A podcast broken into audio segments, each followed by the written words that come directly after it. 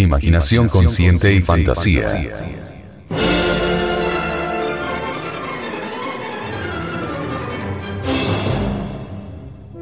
Conviene hacer una plena diferenciación entre lo que es imaginación dirigida voluntariamente y lo que es la imaginación mecánica. Incuestionablemente, la imaginación dirigida es la imaginación consciente. Para el sabio, imaginar es ver. La imaginación consciente es el translúcido. En ella se refleja el firmamento, los misterios de la vida y de la muerte, el ser, lo real. Imaginación mecánica es diferente. Está formada con los desechos de la memoria, es la fantasía, y conviene investigarla profundamente. Obviamente, las gentes con su fantasía o imaginación mecánica no se ven a sí misma tal cual son, sino de acuerdo con su forma de fantasía. Existen varias formas de la misma. Incuestionablemente, una de ellas consiste, precisamente, en no verse uno, a sí mismo, tal cual es. Pocos son los que tienen el valor de verse a sí mismo, en su crudo realismo. Los aquí presentes, nunca se han visto a sí mismos tal cual son. Su imaginación mecánica les hace confundir gato por liebre. En su imaginación mecánica o fantasía, se ven con una forma que no coincide con la realidad. Si un hombre despierto nos dijera a cada uno de nosotros, los aquí presentes, cómo somos, ciertamente, cuál es su característica psicológica específica, seguro que nos sentiríamos heridos. Es claro que nosotros, sobre sí mismos, tenemos un concepto equivocado, nunca nos hemos visto a sí mismo, nuestra forma de fantasía nos hace vernos como no somos. Si somos lapidarios, por ejemplo, con nuestra forma de fantasía nos vemos grandilocuente como ninguno, pero estamos seguros que todo en nosotros es benevolencia. Si alguien nos dijera la gravedad de nuestras faltas, nos sentiríamos heridos. Si nos señalara, protestaríamos violentamente. Nunca hemos asesinado a nadie, físicamente.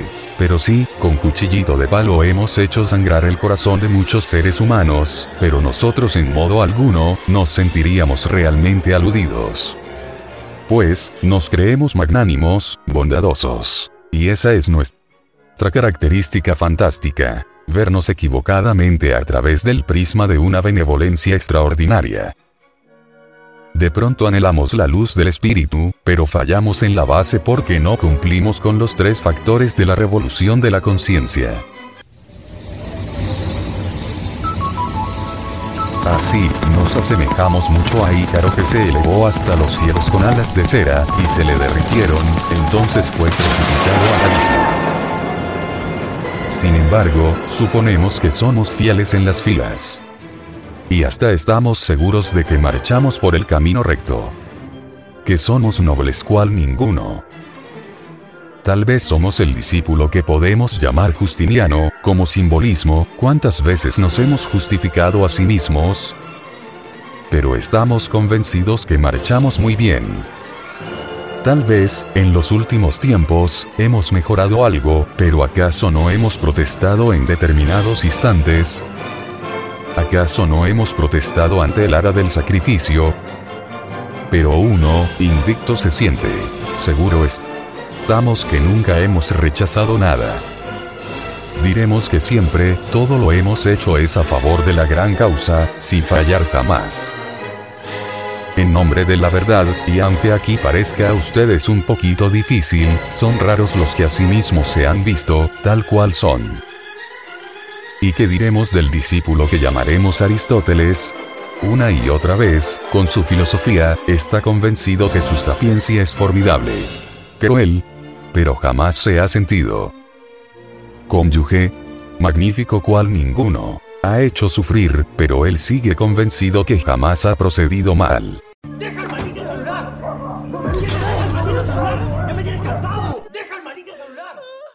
Está seguro de ser magnífico, benevolente, dulce, etc.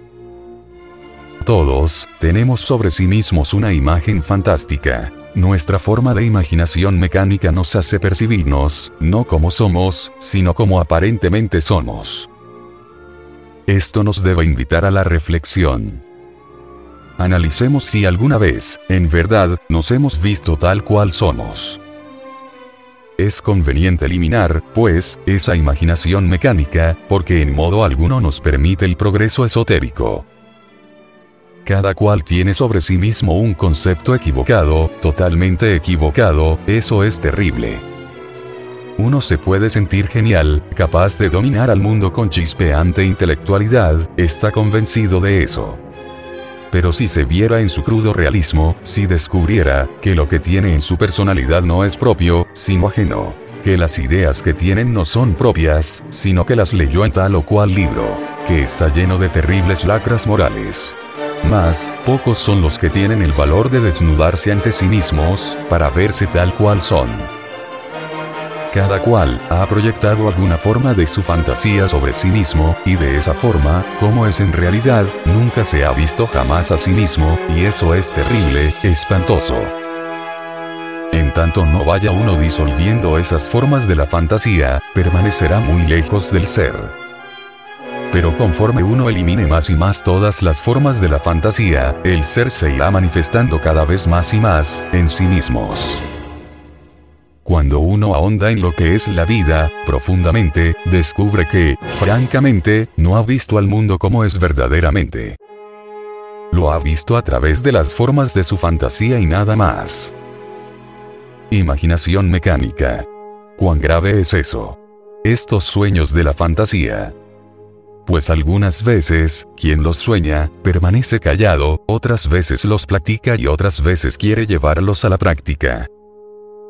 Obviamente, en el tercer caso la cuestión es grave, pues cuando un soñador quiere llegar a convertir sus sueños en realidad, comete locuras espantosas, porque sucede que sus sueños no coinciden con la mecánica de la vida y entonces, resulta siendo locuras. Un soñador silencioso gasta mucha energía vital, pero no es tan peligroso.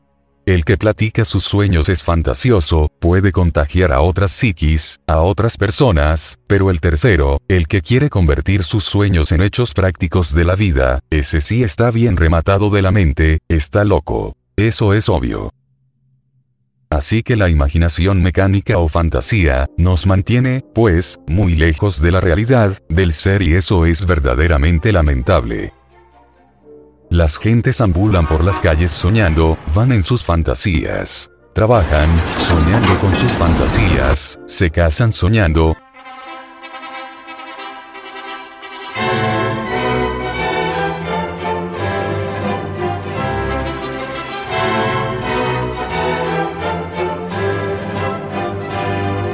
viven una vida soñando y mueren soñando en el mundo de lo irreal, de la fantasía.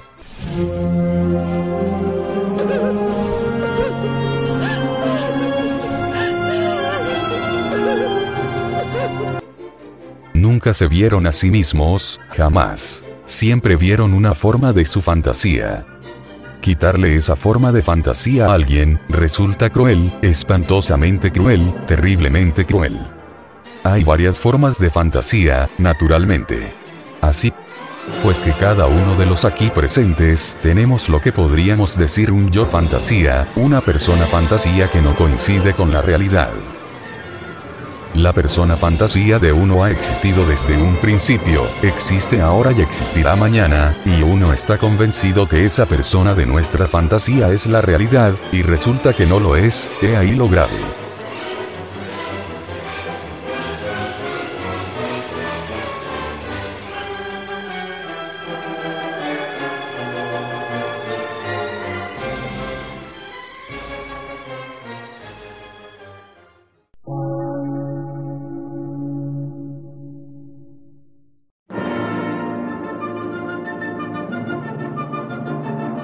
Emisora, gnóstica, transmundial.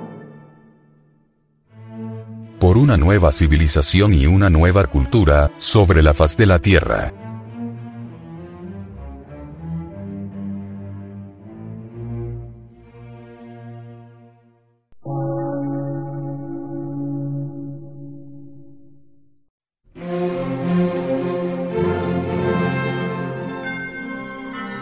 Medio de radiodifusión, científico, artístico, místico y filosófico, de la Asociación Colombiana de Centros de Estudios Gnósticos, Antropológicos, Psicológicos y Culturales. A. C.